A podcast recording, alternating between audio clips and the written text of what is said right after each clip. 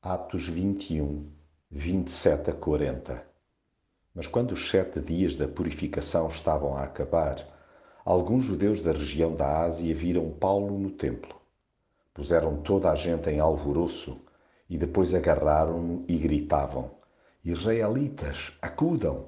Este é o que anda por toda a parte a pregar contra o povo de Israel, contra a lei de Moisés e contra este templo. Além disso, trouxe agora para o templo homens que não são judeus, manchando assim este lugar.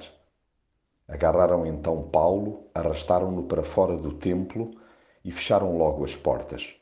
A multidão já se estava a preparar para matar Paulo, quando o comandante das tropas romanas em Jerusalém recebeu a notícia de que a cidade estava em alvoroço.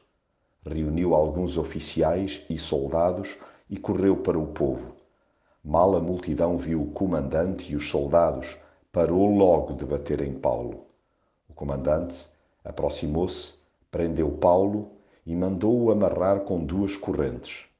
Depois perguntou quem era e o que tinha feito.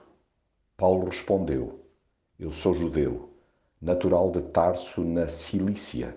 Sou cidadão de uma cidade importante. Por favor, deixa-me falar ao povo.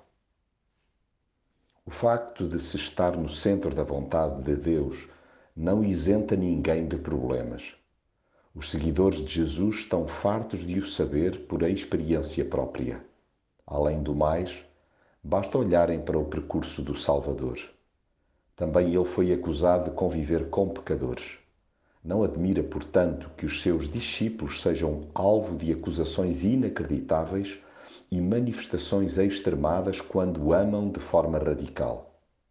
Bem-aventurados os servos que são caluniados por simplesmente conduzirem outros até Deus, até porque, como eles, carecem igualmente da sua misericórdia.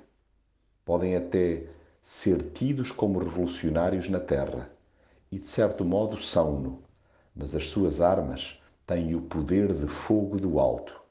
Daí mesmo acossados, a espelharem paz completa.